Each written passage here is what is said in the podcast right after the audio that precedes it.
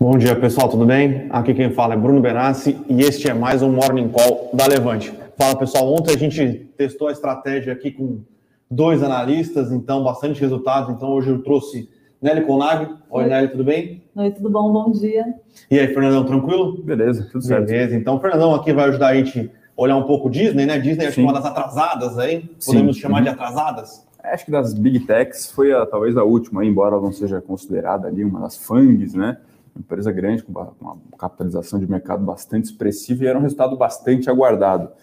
É, o resultado veio bom, né? lembrando que a Disney ela segmenta seu, seu, seus resultados, principalmente linha de receita, em duas grandes áreas, né? a área mais de mídia, onde está os canais de televisão, onde está o streaming também, e a outra de parques e experiências. Então, de certa forma, o mercado olha é, a, com critérios diferentes essas duas partes. Né? Então, a mídia veio muito boa e o mercado olha muito para quantos assinantes estão no seu serviço de streaming. Lembrando que ela tem o Disney Plus, mas também tem Hulu, ESPN, enfim, tem uma série de outros canais. E ela alcançou aí a marca de 174 milhões de assinantes. Esperava-se que ela ia fechar com 170 milhões. Então, esse foi um resultado bom. Que veio bom também na parte de parques, experiências. O resultado também veio bom. E aí, é claro que é uma, uma questão de reabertura e muita gente correu para os parques, né? Inclusive, estava abrindo aqui alguns indicadores, indicadores do Google aí de mobilidade, e nas últimas semanas as pessoas têm, têm, têm apresentado uma variação positiva frente ao período pré-pandemia, ou seja, está tendo um efeito aí de talvez demanda reprimida por lazer, enfim, que tem trazido aí bons números, Disney surfou essa onda, tá? Então, um pouco, um pouco de número, né? A receita aí foi de 17 bi, aumento de 45%, né? Ano contra ano, lembrando que no segundo trimestre do ano passado, os parques estiveram praticamente todos fechados, enfim, foi um período bem ruim para esse segmento. E esse foi um número aí, 250 a 300 milhões acima do esperado, tá? Uh, o lucro por ação veio de 80 centavos, né, 80 centavos de dólar por ação, e as expectativas eram por volta do 0,55, então isso foi um, um resultado positivo. Único alerta de resultado, tá? A receita média por assinante do, do Disney Plus, que é onde ela tem mais, é, mais assinantes, caiu 10% ano contra ano. Então, talvez essa surpresa no número de assinantes do streaming venha de alguma uma questão mais. De mix, talvez. É, mix ou ambiente mais promocional, enfim, a gente ainda segue bastante atento achando que está um mercado desafiador, tá? Para finalizar, um outro resultado que a gente olhou mais por cima: Airbnb. Né, essa plataforma aí disruptiva vai do setor de, de hospedagem, uma empresa que lançou capital em janeiro do ano, não, em dezembro do ano passado. Primeiro dia a ação já subiu 60%. E como é muito difícil, né, Bruno, o investidor no varejo pegar, pegar oferta desse tipo nos Estados Unidos. Lá é só se você tiver dinheiro, Exato. você tem que movimentar uma quantidade relevante de recursos na sua corretora para você conseguir entrar em IPO. Não é, é diferente daqui, né? 3 mil reais, é. você pega o rateio, mil reais no centro, né? Lá, lá não é assim. E aí no primeiro dia a ação subiu 60%, né? Hoje a empresa está avaliada aí, vou fazer uma conta por cima aqui, tá? Mais de 90 bi de dólar e ela receita aproximadamente 1,3, 1,5 bi de dólar por trimestre, isso, ou seja, dá 5, 6 bi uh, no ano, ou seja, uma empresa que negocia acima, quase 20 vezes receita sem dar lucro ainda. Então, é uma empresa que, que não nos chama muita atenção, mas o resultado desse TRI veio muito bom, tá? Vou pegar aqui, por exemplo, o número de de nights and experiences, enfim, número de noites que foram fechadas através da plataforma, é, foram 83 milhões de noites, tá? Então, um número bem expressivo. E ela traz a variação frente a 2020, óbvio que foi muito maior, porque 2020 estava tudo parado, mas é um número flat em relação ao segundo TRI de 19, ou seja, o Airbnb é, parece que vai sair mais forte dessa, dessa, dessa pandemia aí, tá? Parece que vai surfar uma tendência interessante. Agora, em termos de EBITDA, de lucro, o resultado não, ainda não veio tão animador, embora tenha aqui um EBITDA ajustado positivo, são diversos ajustes que ela tem que fazer, tira o SBC e tal, e aí tem um EBITDA positivo. E isso ainda, cada vez mais, parece que a empresa vai ter que é, mostrar ao mercado que ela, é, beleza, é uma plataforma disruptiva, mas é capaz, sim, de entregar algum resultado. Até a gente estava comentando aqui, parece que é uma empresa, ponto de vista operacional, que talvez não combinasse tanto com bolsa ainda, talvez um, um ou dois anos a mais. Em outros tempos não entraria. Exato, exatamente. Essa é a nossa visão aqui, tá? Mas é um, é um mercado com muito apetite. No final do ano passado a gente estava com Treasury ali na casa dos 1%, mercado louco ali por, é, por empresas de tecnologia, enfim. O Treasury 30 anos na casa de 1%, né? O de 10 anos estava é... abaixo, estava 0,5%. 0,6, eu acho. 0,7. Sim, e aí, é, no final do ano passado, o mercado estava feroz, estava com muito apetite para risco, né? A gente não sabe se essa janela aí vai continuar é, tão, tão aberta assim para essas empresas, principalmente a partir do ano que vem, vai. Mas, enfim, a despeito de tudo isso, o resultado de, de Airbnb a gente acha que foi, foi aí positivo, vendo essa questão aí da, de receita e número de, de nights aí que foram nights and experiences, né, nesse trimestre aí. Vamos lá, Fernandão. Não acho que vocês Sim. acabou a sua participação. Mas, Nélio, vamos agora falar um pouquinho mais Falar no um cenário Brasil? corporativo brasileiro, que, puta, realmente muitos, muitos resultados. Sim. Vamos falar de Cirela, então, para falar um pouco sobre as construtoras. A gente viu bastante resultados até agora, muitos deles sendo pautados pelos custos de construção. O que a gente viu até agora foi que as companhias que conseguiram repassar melhor os seus custos ou manejar melhor os seus custos, elas tiveram um melhor desempenho. Então, nessa perspectiva, a Cirela apresentou um super resultado, foi bastante positivo, acima do, das expectativas. A gente vai entrar um pouquinho nos números, mas só para fazer uma comparação, empresas que têm foco em baixa renda, por exemplo, algumas não conseguiram repassar também esses custos isso aí também, foi o caso de tenda.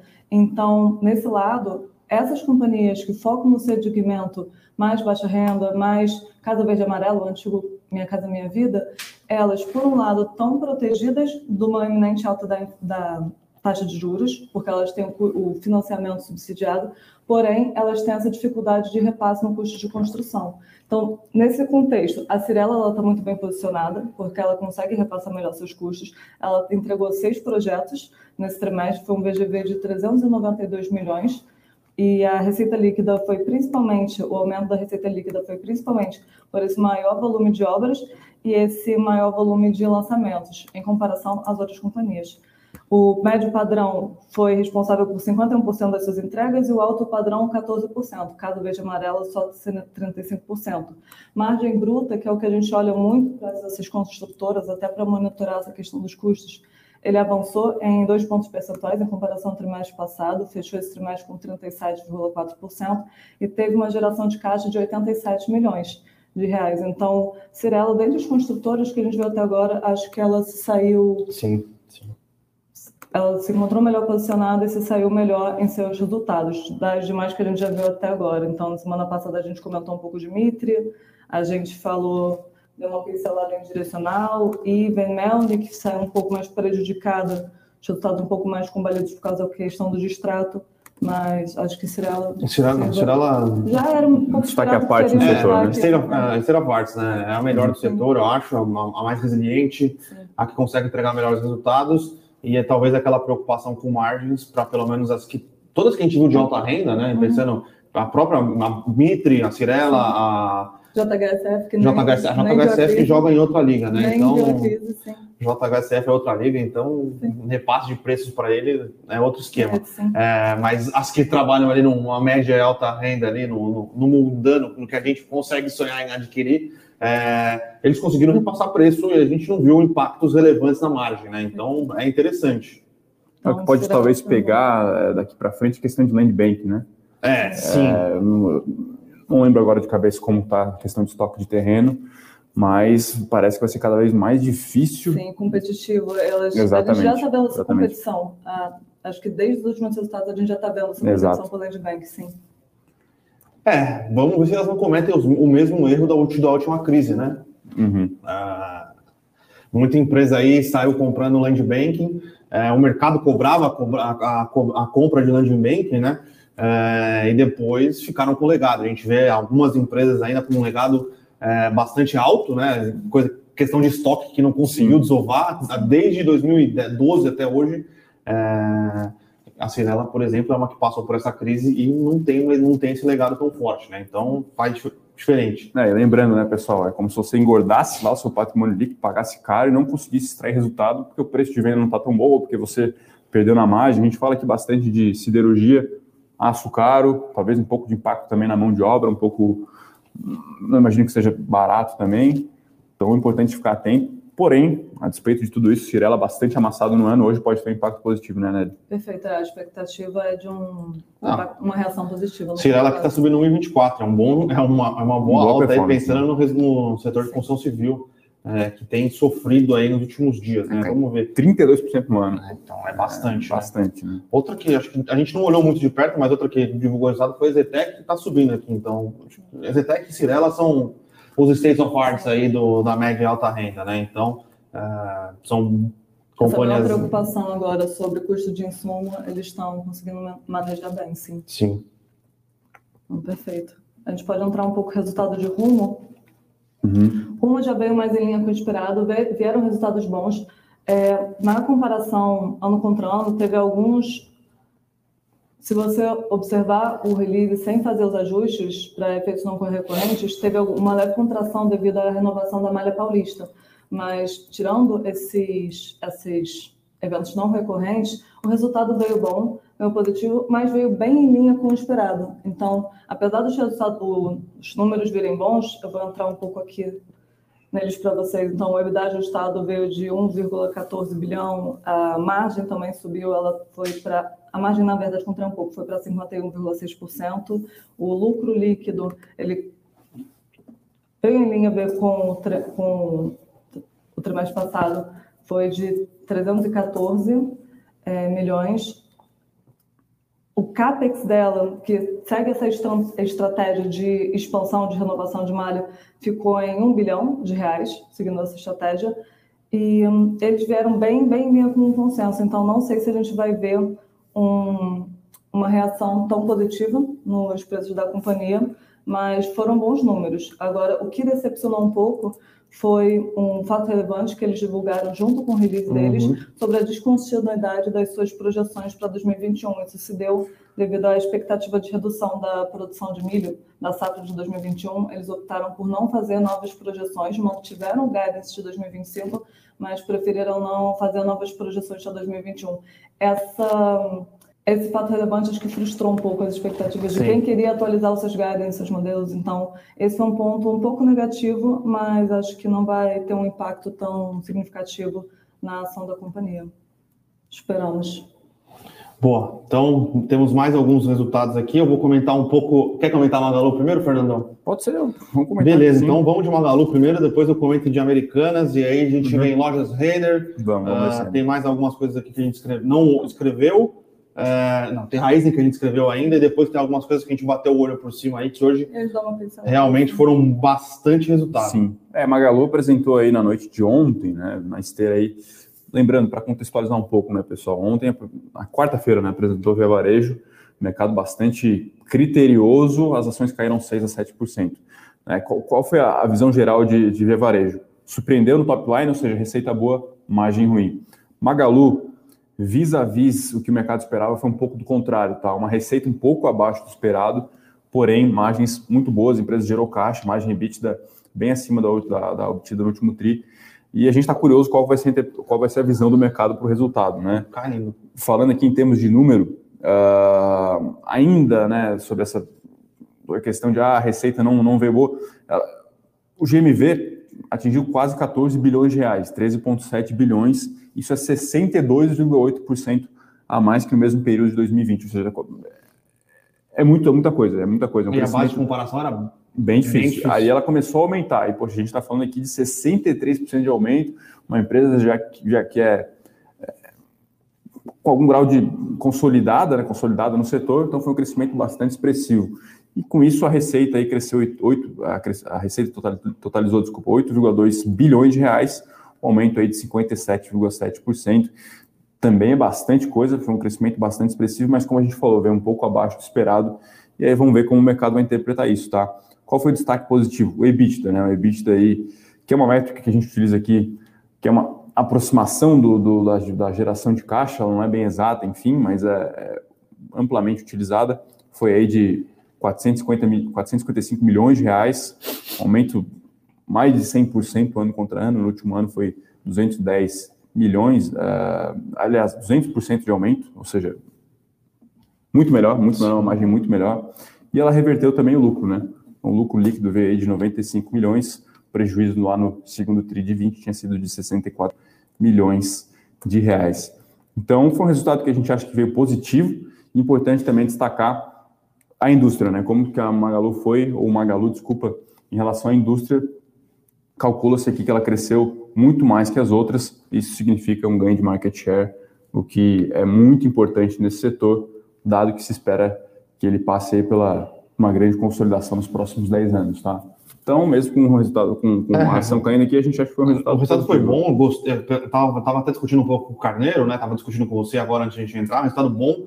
É, as métricas melhores que a da Via Varejo, Sim. não que a da Via Varejo tenha sido ruim ontem. Acho que o mercado derrubar 7% da Via Varejo ontem é, foi, foi demais, né? Sim. É, mas o resultado da Magazine Luiza mostra porque a gente acha que ela possivelmente será uma das grandes consolidadoras desse business, Sim, né? É, mesmo ela já sendo, é, ela tendo é, uma, uma, perspectiva, né? Ela, ela tendo uma participação no market share maior do que as outras, é, ela continua crescendo, ganhando mercado, melhorando rentabilidade, gera caixa, Uh, integra muito bem a questão do, do online com offline. Uhum. É uma empresa realmente é, que faz um trabalho sim, muito positivo, sim, né? Uhum. Então, é, e, a, e, ela adiciona, toda vez ela adiciona alguma coisa diferente. Então, uhum. ela compra o Luiza Card, né? Que é, que é, a parceria que ela tem com o Itaú, é um resultado positivo dentro, do, dentro do balanço. Se eu não me engano, o Luiza Card gera mais crédito do que o crediário das casas, das casas Bahia, né? Uhum. Que hoje é através do Banqui. Então, é uma empresa que tem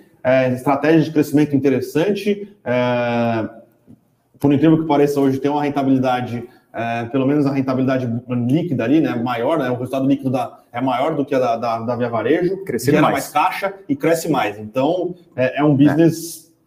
É. Um, é. um, business bom. Em tese, a rentabilidade poderia ser justificada é, sendo menor do que a Via Varejo se ela crescesse menos, mas ela cresce mais e tem rentabilidade maior. Então, ela realmente é melhor do que a Via Varejo sobre diversos aspectos aí, fora o bom e velho quali, né? Que nem sempre está tão representado assim nos números, mas se a gente considerar uma perspectiva futura, colocando aí as aquisições que a, que a Magalu fez, aqui a gente fala muito da Cabum porque parece ter sido uma baita aquisição, parece ter sido ah, bem, barato, né? E era, num, e era num setor, né, num, num ramo de, de, de, de, um P que ela é fraca, né? É, exatamente. Que é questão de é, tudo que envolve eletrônico, game, game, né? então, e a, que a Varejo era muito mais forte Sim, do que ela. Né? Então, é, puta, a gente gosta.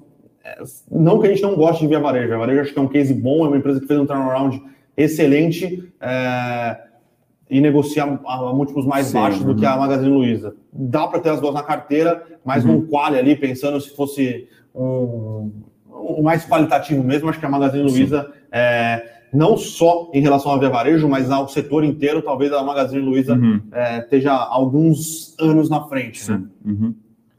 Vamos de lojas Renner? Vamos. É, a gente está falando aqui, ó, utilizando a expressão state of art, né, que é a, a, melhor empresa do setor. A gente costuma utilizar esse termo aí. Lojas Renner é talvez aí a, a melhor do, do, varejo de moda no Brasil, né, e apresentou mais um resultado bom e redondo, né, como, como sempre, talvez, como nos últimos sete, oito anos. A, a nossa única questão que a gente vinha observando com o Renner, que a gente não apreciava tanto, era a questão da penetração do GMV, ou de apresentar esses números mais abertos, de como é o e-commerce, ela vem aí melhorando o disclaimer para isso.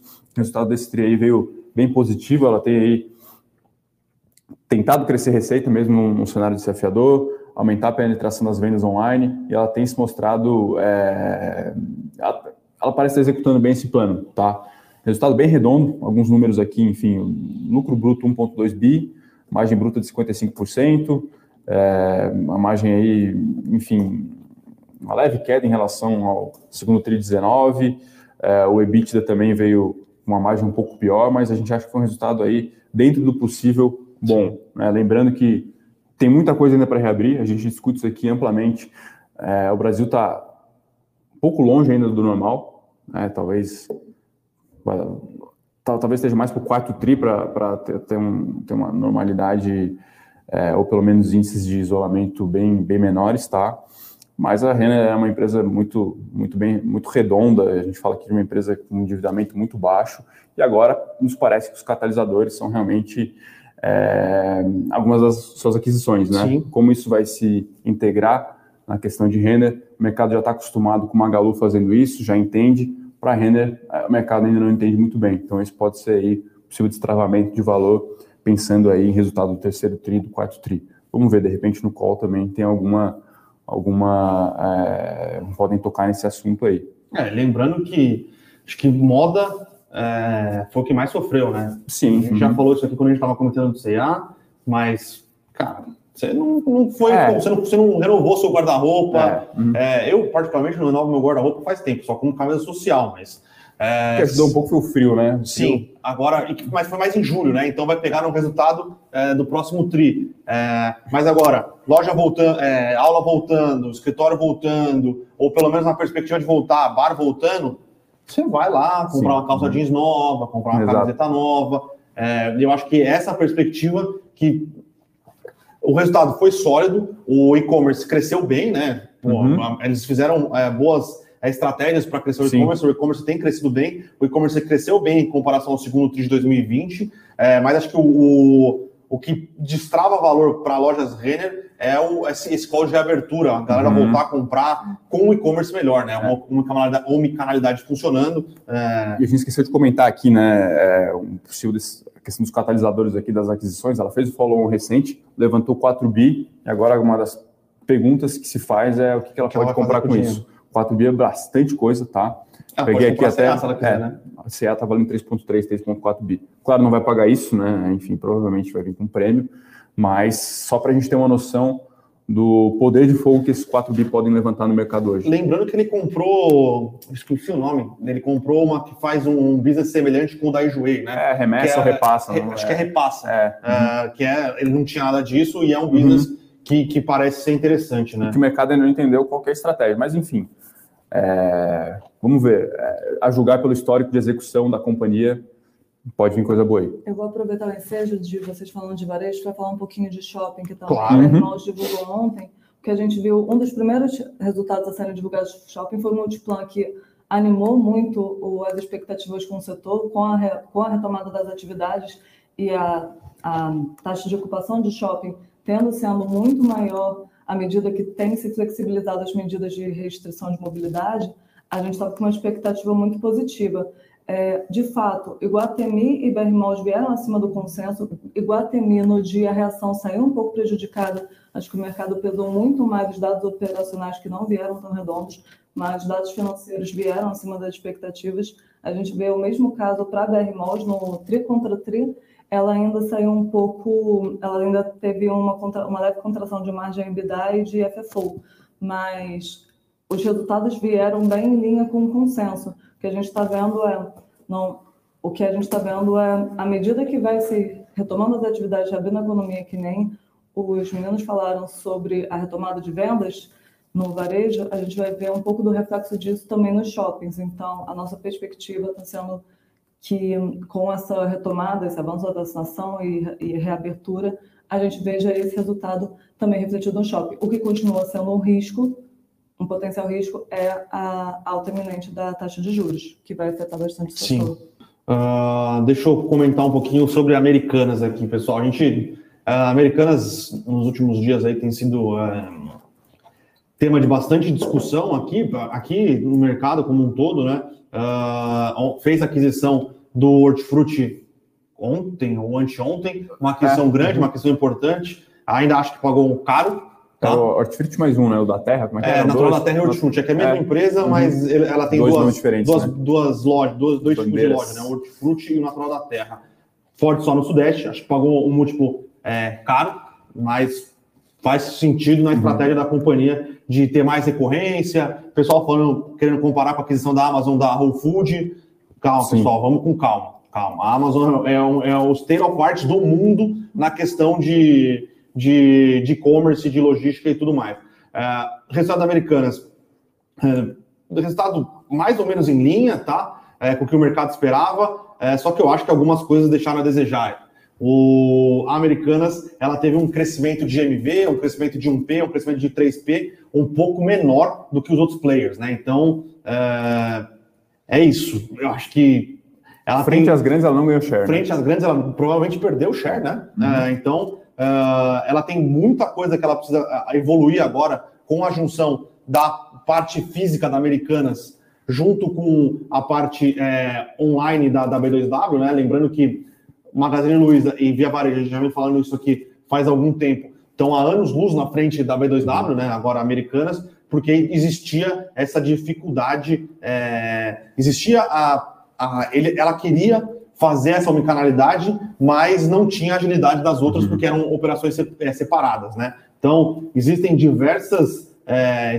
é, oportunidades dentro da, da, da Americanas Porém, é, eu acho que ainda vai um tempo e talvez eu não sei se a empresa vai ter esse tempo todo ou a paciência do mercado para conseguir consolidar essa estratégia, tá? O resultado é, não foi ruim, mas como o crescimento do GMV é, foi abaixo dos outros players, a gente vê aqui, mesmo quem cresceu bem, por exemplo, a Magazine Luiza aqui, a gente achou que foi um resultado bom, cresceu mais do que os outros players é, e estava apanhando aqui. Deixa eu ver como é que está agora.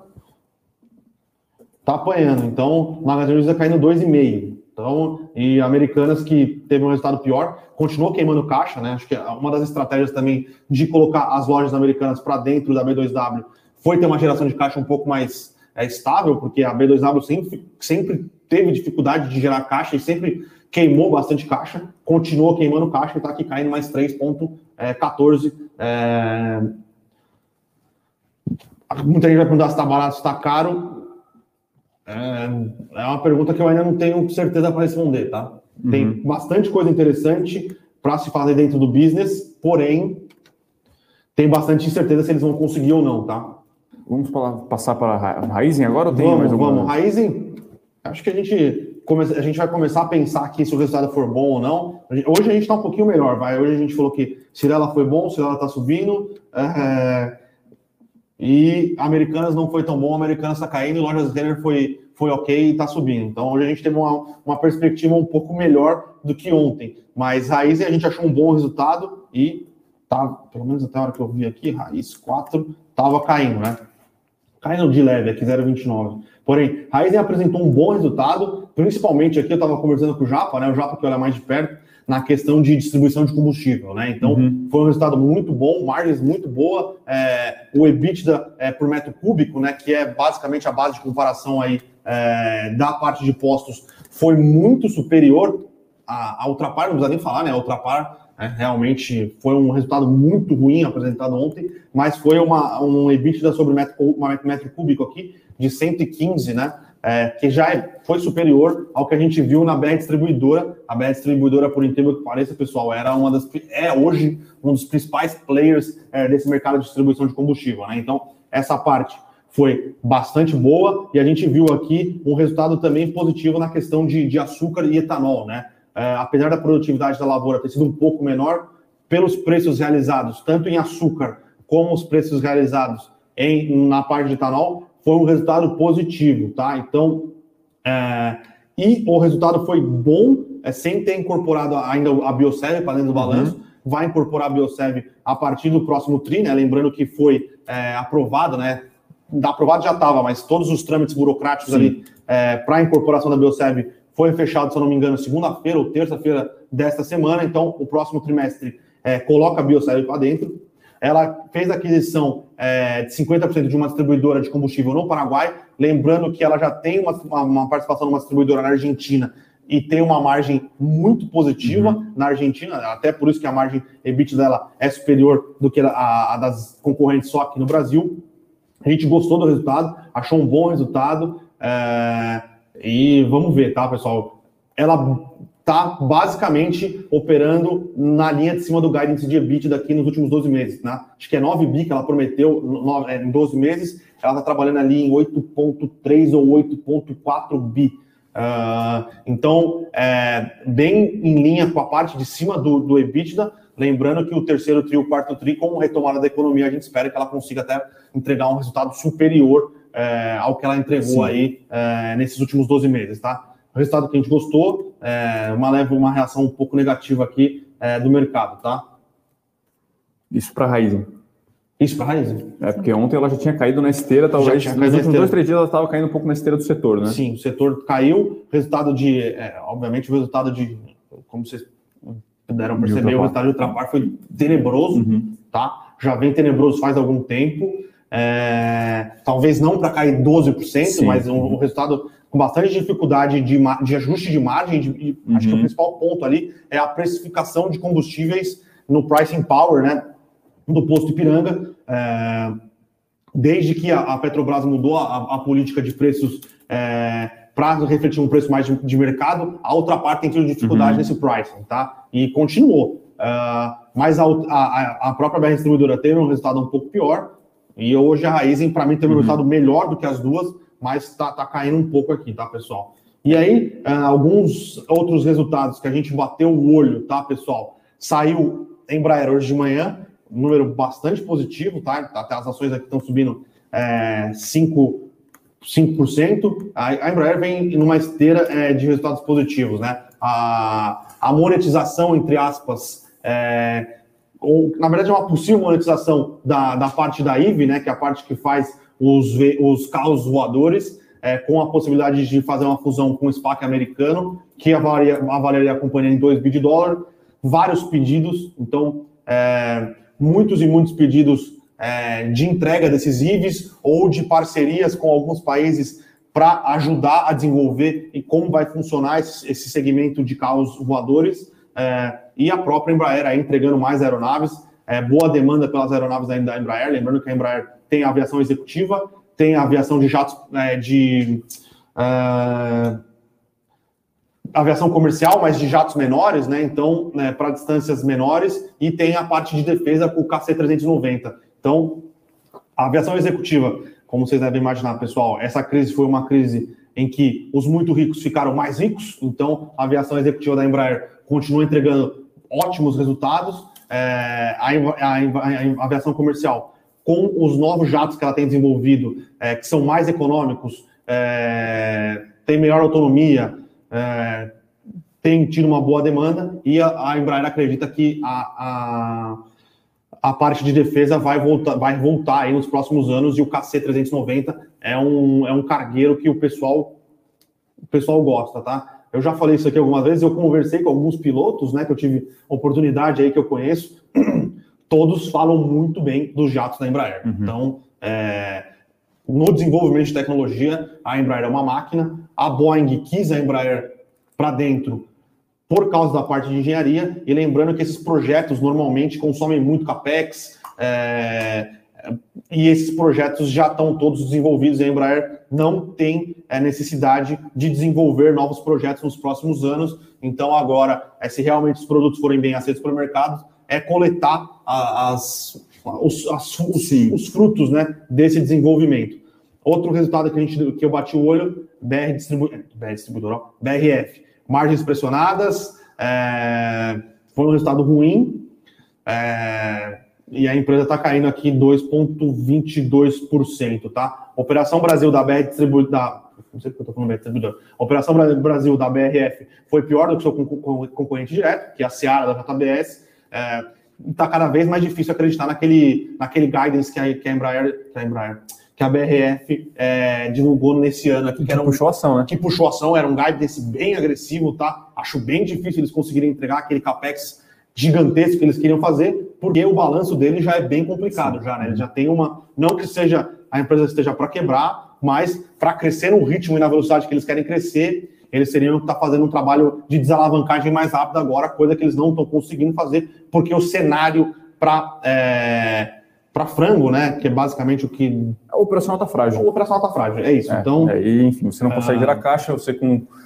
com um operacional ruim também não tem tanto acesso a crédito, também não tem tanto acesso a, ao mercado, mercado de capitais, o mercado não aprecia, a ação não sobe. Então a empresa vai caindo ali numa, Sim, num ciclo numa esteira. É. é. e aí teve a questão, ela subiu bastante com a, com a, a Minerva, a, a Marfrig, comprando uma Sim. participação relevante no stake, né, que fez o preço da ação subir. E teve a questão desse guidance mais agressivo. Quando o guidance foi publicado, eu já achava que era difícil de conseguir. Uhum. Outro, aí é um fato relevante, tá? Não é um balanço que eu olhei foi que a JBS ela quer comprar, né, terminar de fazer, ela quer fazer a UPA da Pilgrims nos Estados Unidos, né? Uhum. Hoje a JBS é controladora de 80% da Pilgrims, é, ela quer colocar para dentro e Pilgrims é a unidade de frango, né? Pilgrims é a unidade de frango é, e processados é, Estados Unidos e Europa e México, se eu não me engano. Acho que a Austrália também não. Austrália não. A Austrália ela, ela, tem uma operação da JBS na Austrália e, e ela comprou algumas operações. Então quer botar para dentro. É, e o que indica essa estratégia é que parece que a JBS quer botar para dentro para conseguir fazer a listagem da JBS uhum. nos Estados Unidos, tá? Esse, esse é um dos cases que faria destravar bastante valor nas ações da JBS. Bom, pessoal, Falamos bastante. Vamos uhum. às perguntas. O pessoal que perguntou do Centauro, a gente deu uma olhada por cima também. Lembrando que esse foi o primeiro resultado que ela agregou aí a Nike Brasil, né? Então, olhando aqui o relatório, a gente vai ver um crescimento de receitas absurdo, mas é porque tem essa nova, essa nova bandeira aí no resultado. Mas se a gente tirar isso aí é, da base de comparação, ainda assim foi um resultado muito bom. Receita bruta crescendo 150%. Então, a Centauro no ano passado, né, no segundo tri de 20, com shopping fechado, em que ela tem a maioria das suas lojas, praticamente não vendeu. Na época aqui, fazendo um cálculo de cabeça é, de 312 mil, milhões de reais, ela vendeu 250, ou seja, cinco sextos vai. Ela vendeu aí via plataforma digital. Agora, com reabertura, ela vendeu mais na loja física, onde de fato ela tem uma preponderância é, maior, tá? Inclusive, na plataforma digital, ela apresentou uma queda de 8,5% ano contra ano, mas a gente acredita que o mercado vai olhar mesmo a questão da Nike Brasil dentro do resultado. Isso foi muito bom, a empresa está com uma margem, fechou o trimestre com margem EBITDA acima dos 15%, então não me surpreenderia se Centauro subisse hoje, lembrando que as ações aí estão realmente um desempenho bem positivo no ano, pegar aqui. Sim. SBFG3, é, subindo aqui para aproximadamente 1%, resultado realmente bem interessante, subindo 23% no ano, tá? Essa aquisição da Nike Brasil parece que fez bastante sim, sentido. Sim, bastante, bastante sentido. sentido. Então, realmente, empresa vai ser outra empresa, né? E talvez o mercado agora inaugure pela primeira vez é, suas projeções com a, com a, com a FISO aí para dentro. E a julgar aqui também pelo relatório de resultados, um disclaimer bem interessante também. A empresa abriu aqui para o canal, por, por bandeira, trouxe ali variação de capital de giro, enfim, tá, tá bem interessante. Sim, sim, é, o release da Centauro é, é, bem é bom, é bom. Aqui, é. hoje teve um bilhão de resultados, a gente não conseguiu dar aquela, aquela caprichada, né? Só se o dia tivesse 65 horas. Respondendo a pergunta do Fernando Paz sobre Sanepar, para a gente comentar um pouquinho dos resultados. Sanepar, das companhias de saneamento, acho que foi a única que resultou um, divulgou um bom resultado ela teve uma maior, uma maior receita líquida no ano contra ano. É, o principal dela foi o impacto do aumento das tarifas e um melhor mix no segmento de água e esgoto. Copasa e Sabesp tiveram os resultados bem abaixo do, das expectativas, então a Sanepar foi um destaque positivo, passando só rapidamente pelos números, ela teve receita líquida de 1,2 bi no, no trimestre, então foi uma alta de 10,7% no ano contra ano, e um EBITDA de 582 milhões, também foi uma, um avanço de 23%. O que a gente está olhando para saneamento agora, a gente não cobre o setor, visto que só, só tem estatais nesses, a gente não cobre no detalhe aqui na Levante, mas o que a gente tem como risco para ele no momento é que eles estão expostos à crise hídrica, então é um setor que pode sofrer com a depressão, de, no, depressão dos reservatórios de água. Uhum. Então, algo para a gente monitorar e ficar atento. Mas sobre o Sanepar, os resultados vieram muito positivos comparativamente às outras empresas do setor. Boa, muito obrigado, Nelly. Vamos outras perguntas. O Flávio que perguntou de JBS anunciando possível fechamento de capital da subsidiária Pilgrims, o Bruno que já comentou pessoal que comenta de Sync, um resultado que a gente gostou bastante, né? Mas esse aí, do ponto de vista, sei lá, técnico, vai, é uma ação, aqui eu vou até usar um jargão de mercado, um papel meio maluco, né? É. Quando sobe, sobe que nem um foguete, depois fica de lado ali mais seis meses, oito meses, enfim. Mas a gente acha que no fundamento ainda está. É, entregou tudo que ela subiu nos últimos tempos aqui. É, mas é um, é um, é um... A gente continua gostando bastante, tá? Apesar sim, desse comportamento sim. atípico aí é, no preço da ação, são vai, sobe, volta depois, enfim, é uma empresa que a gente gosta bastante e ainda sobe 10% no ano, é, desempenho acima do Ibovespa, né? Sim, sim, sim. Então, subiu bem, depois ela subiu bem depois é, da, do anúncio, acho que talvez principalmente do anúncio da aquisição é, da, da empresa concorrente da TOTS, uhum, né, ali, uhum. né, pela B3, é, mas nesse mês um pouco mais conturbado aqui, acho que assim que a, por ser uma empresa de growth que negocia a múltiplos um pouco mais é, salgados, né? Sim. Que o que faz sentido pelo business, que é assim que a, é, atua, e uh, ela, ela deu uma corrigida e também existe é, a possibilidade de ela realizar um follow-on, né? Então, uhum. botar mais caixa para dentro, já que a concorrente dela botou 600, 600 milhões no caixa, ela falou, opa, preciso de mais caixa Exatamente. aqui também para continuar fazendo as minhas aquisições aqui. É, eu acho que isso também ajudou a dar uma pressionada é, no papel, mas o resultado veio muito positivo, né? Sim. Uhum. Tem uma pergunta boa aqui, tá? Pergunta do. Vou pegar um homem aqui, o Valentim. Perguntou até para você aí, se você considera Renner um ativo de proteção para a Bolsa Brasil. É um ativo high quality, agora proteção talvez.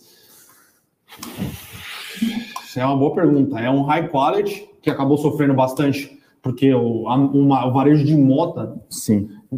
Acho que foi. Podemos dizer que acho que foi o mais tirando acho que shoppings, né? Acho que o varejo de moda foi o mais, mais junto com calçados, acho que sim, que mais sofreu, né? Então, mas é isso. A Renner é uma das empresas com maior execução é, e maior uhum. capacidade de execução é, operacional no setor. O que eu acho é que existem talvez alguns setores um pouco mais defensivos. É, aí eu acho que principalmente é, varejo alimentar. Então, o elétrico, de repente. O elétrico, varejo alimentar, elétrico, é, que esses, independente do que aconteça, tirando elétricos, eu acho que mais distribuição, né? Ah, desculpa, distribuição. Elétrico mais transmissão. Sim, ah, que não, não afeta tanto na crise hídrica. Sim, exato. Agora, no Brasil, proteção nunca é demais, né? Exato. Então. Eu gostei da pergunta do Anderson Pereira. Qual a importância que vocês consideram que os grandes players do mercado de ações dão ao tema ESG?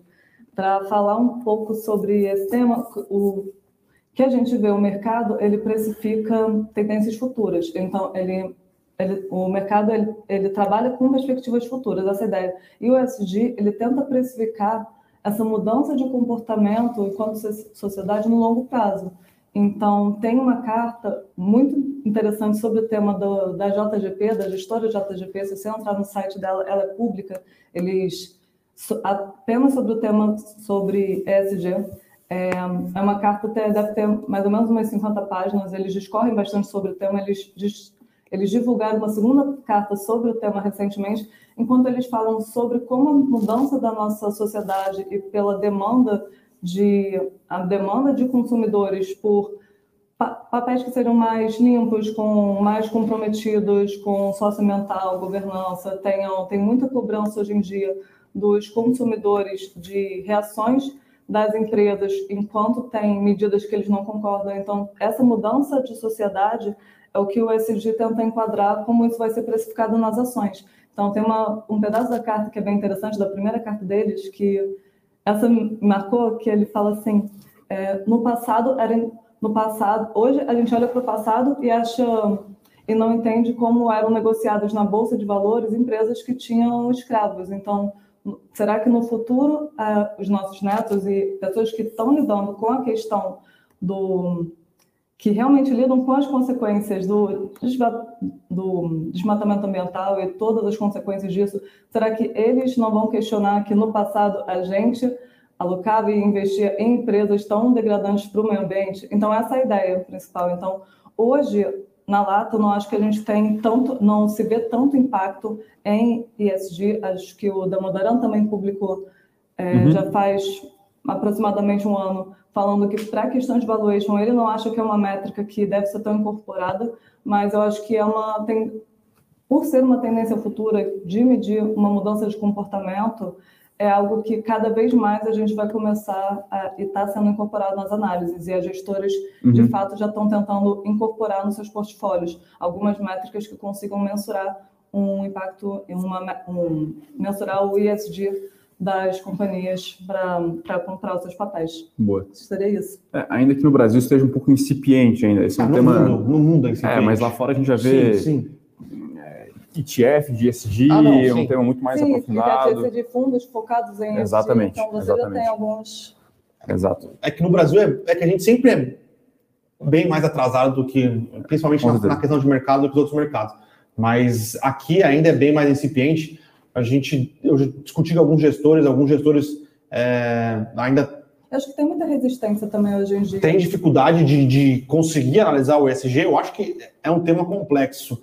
É, mas acho que é Pensando é mais na questão, acho que do, so, do social, né, que é o S, eu acho que é o mais complexo de conseguir se analisar, né, porque é, não, é, não, é, não são não, relações fáceis, né? De, agora, governança corporativa no Brasil é bem ruim. E, e faz bastante tempo que governança corporativa uhum. no Brasil é bem ruim. Uhum. Então, é, e o ambiental, uh, eu já falei isso aqui algumas vezes, eu tenho alguns receios é, em relação uh, não a preocupação ambiental em si, é, obviamente, uma preocupação ambiental é bastante é, importante, porém, como é mensurado essa preocupação é, ambiental, por exemplo, os Estados Unidos têm uma bandeira ESG, principalmente no environment, muito uhum. relevante, né? Só que o Joe Biden teve que chegar para o OPEC, acho que foi ontem, ou quarta-feira, que ele mandou uma carta. Pessoal, vamos dar uma segurada aí no preço do petróleo, que está alto aqui, tá, vai travar a economia do mundo. Uhum. Então, isso porque os bancos americanos não estão, é, ou estão por uma, uma pressão política é, indo é, numa, numa linha de não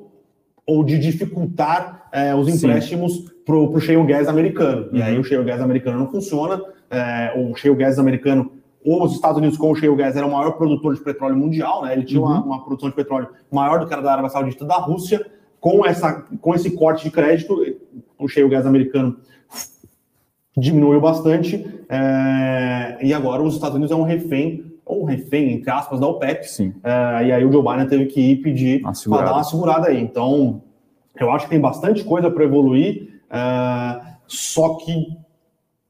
É isso, eu só acho que tem bastante coisa para evoluir, bastante coisa para entender. Para mensurar ainda. Todo mundo do... fala da questão do carro elétrico, mas o é. carro elétrico, hoje, se existisse carro elétrico, o carro elétrico seria movido a energia elétrica, e energia elétrica no mundo hoje é na base de gás natural e carvão, uhum. na maioria do mundo, obviamente, ou energia nuclear. Então, não adianta nada você ter um carro elétrico e tá na China queimando carvão a rodo para produzir energia elétrica, né? Fora então, ainda as ressalvas com como é feita a extração, a produção, enfim. Sim, sim, de, a extração de, de lítio, níquel. E esses carros utilizam é, proporcionalmente mais que os carros convencionais em termos de alumínio, esse tipo de coisa. Então, muita coisa para se estudar, para se mensurar ainda, tá? É... Mas, enfim, é um tema que vai ser cada vez cada mais vez presente maior, aí sim, no universo dos investimentos. É, pessoal, tem que tentar separar da política, né? Eu acho que, é, acho que a, SG, a SG é bastante importante, é, faz bastante sentido, só que tentar separar não da política é, o bom contra o ruim, né? Uhum. Tudo eu acho que tem que ser ponderado é, e o, o, um, dos, um dos pontos que que podem dificultar um pouco a velocidade de implementação do SG é a questão da que o SG no curto prazo ele é bastante inflacionário. Né? Uhum, exatamente. Maria, ali seu comentário para os próximos eu vou falar só para quem está ouvindo, eu vou falar um pouco mais pausadamente para não atrapalhar quem não está vendo, só quem está ouvindo o Morning Call. E vou responder a pergunta do Jerry Iro sobre se a gente pode falar um pouquinho de Aeres. A Aeres ela teve um resultado que hum, frustrou um pouco as expectativas ele não chegou a ser tão negativo, mas o que frustrou foram as postergações de projetos para 2022. É, eles ocorreram em função da restrição de entrega de parte da, da cadeia de suprimentos, mas mesmo assim a margem ficou quase flat, bem estável. É, dinâmica de capital de giro e capex que frustraram no último resultado vieram melhores. Então esse tinha sido um ponto que tinha preocupado os investidores no T21. É, pontos de atenção: a margem, a gente acha que vai ficar cada vez mais pressionada por conta da entrada de novas linhas e desativação de outras. Então, o case de Aeres, que a gente gosta e a gente vê muito potencial, o que hoje a gente acha que talvez ele demore um pouco mais para maturar.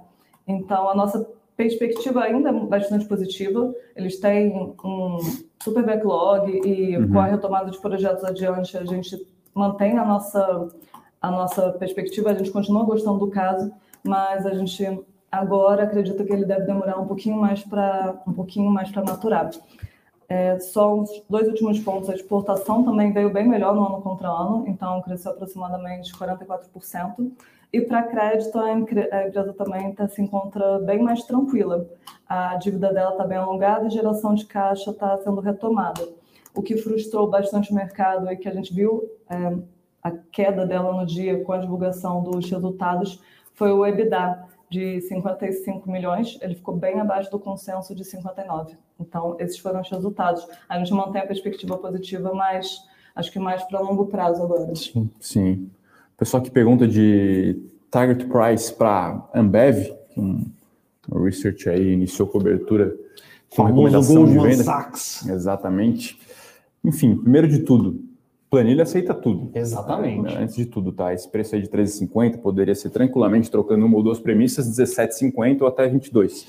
Né? Mas a questão de Ambev é, é um call um pouco polêmico em Brasil. É, eu acho que acredito que falar em qualidade no Brasil a gente tem que falar de Ambev também, uma empresa Sim. bem interessante, é, opera muito redonda. A gente está falando de uma empresa com um ROI, ROI absurdo, alto retorno sobre capital, margem elevadíssima mas algumas tendências aí, até algumas seculares, jogam um pouco contra a tese de Ambev, tá? Parecendo o Guima? O Guima gostava de falar dessas teses seculares. É, mas assim, até uma questão um pouco concorrencial também, não vou Sim. nem entrar lá nos detalhes que o Guima, que era um cervejeiro profissional, uhum. dizia, mas a própria presença da Heineken parece ter aí diminuído o share sim, sim. em diversas localidades é, aqui, no, aqui no Brasil, tá? É, a despeito disso, a gente tem, por exemplo, Coca-Cola iniciando um movimento interessante de diversificar né, as suas, suas marcas, enfim, né, porque a gente sabe que bebidas à base de açúcar também são antisseculares e ela conseguiu aí, de certa forma, ser bem sucedida. A Ambev tenta fazer isso com bebidas alcoólicas, é, drinks em lata, esse tipo de coisa, ah. mas ainda é uma, uma iniciativa incipiente no mix. E, a despeito de tudo isso, pessoal, valuation. Então, é uma empresa que é, 5, 6 anos falava que, que negociava a um valuation alto e, se a gente olhar o retorno, parece que de, de fato era um valuation um pouco esticado. Né? Ela entregou um retorno, não vou dizer pífio, mas bastante reduzido nos últimos cinco anos. Se a gente ajustar por dividendos, talvez dê um retorno uma vez que eu vi era na casa de 5 ao 6% ao ano. Então, retorno baixo, talvez até abaixo é. da, do custo de oportunidade do Brasil. A Ambev, é, ela crescia fazendo aquisições, Exatamente. espremendo o máximo possível é, de, de resultados, né, de, uhum. de custos. É... Ela espreme até o fornecedor. Ela, ela não, trabalha não, o fornecedor com... dela é bizarro, é bizarro o que ela, ela faz com o fornecedor. Ela, ela, como é que é? Ela opera com necessidade de capital de giro negativo. Negativo. Então, é. ela, ela demora muito para pagar o fornecedor. Isso, e recebe. E recebe. É, tem, e gosta de receber adiantado, tá? Então, é, essa, é, essa Isso é era... um, um, poder de, de não, marca mesmo. De marca, de, né? Sim. É, essa é uma questão que envolve a Ambev e a questão também é uma questão é, que a Ambev se, sub, se, subsidiava no BNDES. Sim. Uhum. Fazia aquisições, fez, comprou o mundo inteiro, acabou a, o, o, mundo para fazer aquisições. É, agora a gente não está discutindo se é caro ou não, mas foi assim que a Ambev chegou onde ela é, Sim, uhum. chegou ao que ela é hoje, e hoje o mundo é um pouco mais diferente, não tem mais aquisições para ela fazer, para continuar uhum. fazendo esse pricing power. É, a questão de qualidade do produto a questão de qualidade da cerveja, como a gente sabe, bem sabe aqui, o Guima falava bastante, piorou sobremaneira. Uhum. É... Piorou comparação, o pessoal comparação também, sim, também, né? sim. né? Então, é... essa questão aí do, do, crédito, você acha que o, o Brasil fomentava crédito para grande empresa para concentrar mercado? Então, Não, óbvio. Era a política dos campeões nacionais, é. né? Então, é, você pegava um, um empréstimo do, do, do NDS a 7, né? TJLP, uhum. aquela TJLP a 7. Se você deixasse no caixa ao CDI a 15, só você já tinha um ganho. Pô, aí beleza. Bom, mas Zambev enfrenta alguns desafios nos próximos anos, tá? Uh... O pessoal que pergunta o momento de bolsa aqui, tá? Aqui, empresas soltando bons resultados, a cotação cai, se for ruim, cai muito, a bolsa subiu rápido demais, agora tem tendência a realizar. Olha, alguns gráficos indicam que o Brasil está em descolamento, tá? É, isso não é só com os Estados Unidos, isso é também é frente a, a mercados emergentes, tem alguns índices de mercado emergente. É, e o Brasil realmente bem para trás, a gente acha que é, de fato, política, política fiscal, política, política fiscal. pegando. Né? A gente já teve bolsa batendo 131 mil pontos. Eu, particularmente, até coloquei lá no meu Instagram, acredito que bolsa pode voltar aí aos 135 mil. É, é o meu cenário base, não sei qual que é o, o Bruno Benassi, né? Porque é praticamente aqui, né, Bruno? Ah, não. É, depende de muita coisa, é mas. complexo. Vamos, vamos. Mas essa é, temporada de resultados, não, eu confesso que animou. A temporada de tá? resultados foi bem positiva, tá? A maioria das empresas que a gente acompanha aqui foram bons números. O problema é que a gente tem visto empresas divulgando bom número e caindo 4, 5%, por exemplo. A, a Magalu aqui está caindo. Uh, cadê Magalu aqui no meu. Caindo 4,5, 4,4. É, aqui mim reação parece tanto quanto exagerada. Né? Exageradíssimo né? aqui, entendeu? E a Cogna está subindo três hoje também, que a Cogna é um papel completamente amassado. Sim, mas, mas lembrando, né, pessoal, é, você não vai comprar bolsa, algumas palavras perigosas, descontada ou barata, um pincel de brigadeiro. Sim. Então, ah, eu tô aqui com, pensando em fazer uma aporte e tal, talvez seja um bom momento agora com bolsa aí beirando os 120 É, mil parece pontos, tá? que faz sentido comprar algumas empresas é, que divulgaram bons resultados e estão ap- apresentando uma Exatamente. posição relevante. Tá? Exatamente. É, mas o meu cenário de bolsa para o final do ano é um cenário um pouco mais. Eu achava que 130 estava bem precificado. Agora, talvez, com o aumento dos riscos, cento entre 125 e 130 aí, esteja muitíssimo bem precificado. Tem que tomar cuidado, tá, pessoal? Quando a bolsa está subindo, você vê muito lugar é, reajustando. Ah, não, agora Uhum. a bolsa é 150 mil pontos. Uhum. Ou quando começa a cair, a galera, não, agora a bolsa é 100 mil Sim, é. pontos. Então, acho que é sempre, Parcimônia, né? é sempre parcimônia ficar no meio termo. O Brasil não É. é a Suíça e o Brasil não é o pior lugar do mundo. É, lembrando que é, historicamente, é um aluno nota 5. historicamente o retorno médio da bolsa é entre 10 e 12%. E até a gente tem que sempre comparar com o custo de oportunidade. Aí eu vou puxar a bola para você, aí, Bruno. O pessoal perguntou aqui de fundo imobiliário se a alta da Selic impacta no preço ou no valuation dos fundos imobiliários ou na atratividade da modalidade de investimento. Vou esticar a bola para você já, falando de tesouro direto. Ontem, ontem ou anteontem, 10. N- 10.10. NFT, né, que é Ah, aquele... LTN pode ser também. É, é LTN com juro semestral, vai. Mas enfim, o nosso juro aí de 10 anos bateu nominal, né?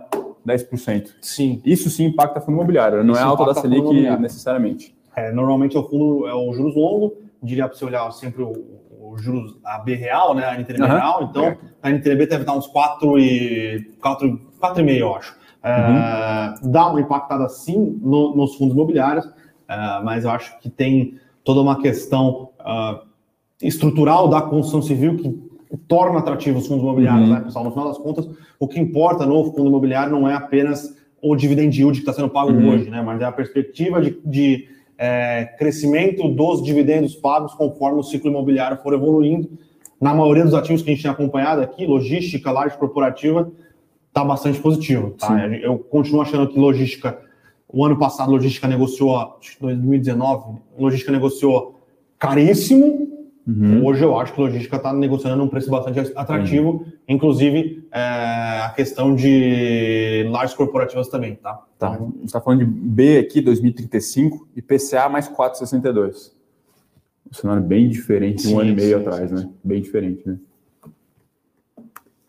Temos mais algumas perguntas aí. Pessoal que pergunta de metal leve, eu confesso que nem olhei quando que ela apresentou o resultado. Ela Foi hoje, foi ontem, é, eu bati o olho, é, um resultado bom, tá? redondo. Redondo. A Metal É Leve é uma redonda, redonda, é, ela, obviamente, a, a questão de... Eu bati o olho, tá? Só não olhei, Sim, nossa, aham. peguei, analisei ITR, nem nada. Uhum. É, pareceu bom, pareceu naquele quali do primeiro trimestre. Subiu 3, 4. Acho que isso aqui é o all-time high da empresa. hein? No quali do primeiro trimestre, tá? Então, é, o aftermarket, né, que nada mais é do que reposição de peças, muito positivo, margens voltaram à esta- à estabilidade, a empresa é um reloginho, né? Esse é o agro, né? O pó- pós ali, ela tem, se não me engano, 40% ou 50% do aftermarket, né? Para trator, caminhão, enfim. Sofreu Então, bastante, né, o ano passado, segundo tri, obviamente, porque Uhum. é, economia fechada, o EBITDA caiu horrível. O setor estava absurdo, horrível. o setor produção horrível, veículo tava ela, tinha, ela tem, ainda tem uma concentração relevante na Argentina, Sim. né? Uhum. Mas os outros mercados dela voltaram bem e ela Uhum. é uma empresa muitíssimo bem tocada, né? Quase all time high aqui. O time high é. Foi agora em junho, enfim, 36 ela está aí a 33 reais. Empresa bem redonda, a gente gosta aqui. A gente gosta de, de casos de investimento de qualidade, né, Bruno? Então, empresa com endividamento baixo, paga lá o seu dividendo, reloginho, margem boa, retorno sobre capital investido bom, enfim, a gente gosta de empresa assim, tá? E é uma clássica small cap industrial aí no Brasil, É, sim, né? sim, sim. Temos mais algumas perguntas aí. O pessoal que pergunta, né, perguntou de Renner aqui, de raiz, a gente já comentou aí É, Renner, Raiz, a gente já comentou, só dá uma voltada aí no. a primeira meia hora de call. A gente pode ir encerrando aí, né, Bruno? Sim. Agradecer aí a presença de todos. Semana longa, né? Nossa, essa semana foi. Essa semana foi complexa, É. complicadíssimo. Até, enfim, ontem um dia mais negativo para a Bolsa, né? Até nos surpreendeu. A gente viu B3 caindo 7%, não é todo dia que se vê, né, Bruno? Via varejo, tudo bem. Acredito que até JBS historicamente tem esse tipo de movimento. Agora, B3, Vamos ver. fiquei bastante surpreso aí. Voltou, tá caindo mais um 37 hoje. né? É, então, Vamos ver, né? Nesses patamares aí, eu acredito que, olha. Se- se B3 caindo 32, se ela cair 32 no ano, Lojas Renner de lado, localiza caindo. Se tivesse um ETF de quality no Brasil, tava, já tá perdendo o Ibovespa. Não, tava tomando um pau do Ibovespa. É. Não é que ele tava perdendo, ele tava tomando um pau Sim. do Ibovespa. Uhum. Tudo bem que o Ibovespa aí tá, também não tá, tá com desempenho pif no ano, tá o quê? Um pouquinho positivo, né? Um e meio no ano. Um e meio no ano. Realmente. O ano. Quase Selic já tá passando não, não, no ano. O ano desafiador, tá? Lembrando é. que você pega os players aí, o, Europa e Estados Unidos estão all time high. Aham.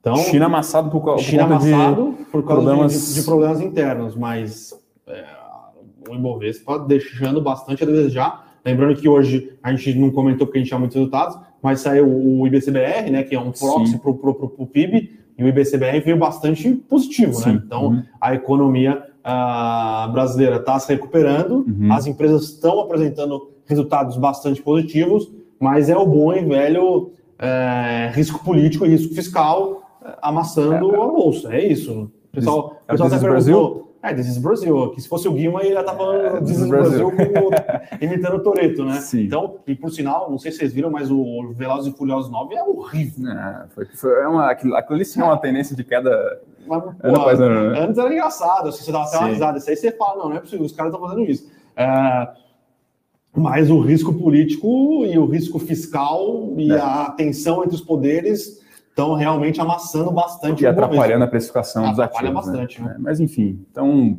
acho que é isso, né, pessoal? Deixar um agradecimento aí. Essa sexta-feira chuvosa aqui de São Paulo. chuvosa. Acompanhar o mercado aí. Lembrando enfim. que hoje à noite tem mais resultados, tá, pessoal? E a gente comenta na segunda-feira. Acho que tem. Ah, puta, nem lembro que tem, pessoal, mas tem mais alguns resultados. Aí começa a vir um pouco de small caps Eu também. acho que vem Cosan, de grande acho que vem Cosan, vem a Unifique, vem essas empresas, acho que é desktop, é, mais a maioria dos resultados aí, dos principais resultados da bolsa já foram divulgados Sim. aí. Uhum. Bons resultados, acho que fazendo um resumão aqui da temporada de resultados, a maioria dos resultados foi bom, tá? Não foi ruim uhum. os resultados, porém acho que de algumas empresas do mercado esperava, não sei o que o mercado esperava, é, mas o cenário político acabou atrapalhando Sim. bastante. O que, que você acha, né? De modo geral, Construtoras, a gente viu bons resultados. Energia, bons resultados também. Quem saiu. Bons, bons resultados, acho que ainda tem alguns para sair. O que a gente viu foi, acho que transmissão, um pouco prejudicada. Fiz essa TEP, Thaís, se não me engano, também um pouco prejudicada. E, mas, no geral, os bons resultados, o que a gente não está vendo tanto é esse reflexo direto na bolsa. A gente também, Sim. porque uma outra coisa que a gente viu foi bons resultados, mas muita antecipação. Sim. Então, uhum. logo após Justo, a vai. divulgação, logo após a divulgação, a gente viu quedas bastante mais Acho que uma coisa que a gente observou muito esse trimestre foi essa antecipação dos bons resultados. É, e até curiosamente, o que parece estar segurando o desempenho do Ibovespa são as blue chips aí, banco veio ok, Vale Petro veio ok também. É, por né? das contas, banco, Petro e Vale andaram até esse exato, último mês. Exato, ou ao menos seguraram, porque senão a gente está falando aí de Ibovespa no cenário... Tirando Vale, Vale caiu, tá? Mas bancos e Petro tiveram bons resultados. Uhum. Uh, o Itaú está aqui, quanto? O Itaú... 30, 30, quase 30, 35, fazia tempo que o Itaú negociava é, perto dos 30, né? Uhum. Então, é, mas acho que cenário macro político atrapalhando bastante o, o Ibovespa, tá, pessoal? E é aquilo que a gente fala aqui muitas vezes. Você tem que ter diversificado, você tem que ter uma, uma posição relevante, acho que uma posição interessante em renda fixa, e em momentos como esse aqui, 120 mil pontos, se você quiser dar uma portadinha um pouquinho maior uhum. no seu, em ações que você gosta, faz sentido, tá? Mas era aquilo, pessoal. Quando a bolsa bateu 130 mil pontos, achava difícil bater por 150 mil pontos, uhum. então a gente bateu aqui muitas vezes. Pessoal, não é hora de sair Sim. comprando bolsa igual louco.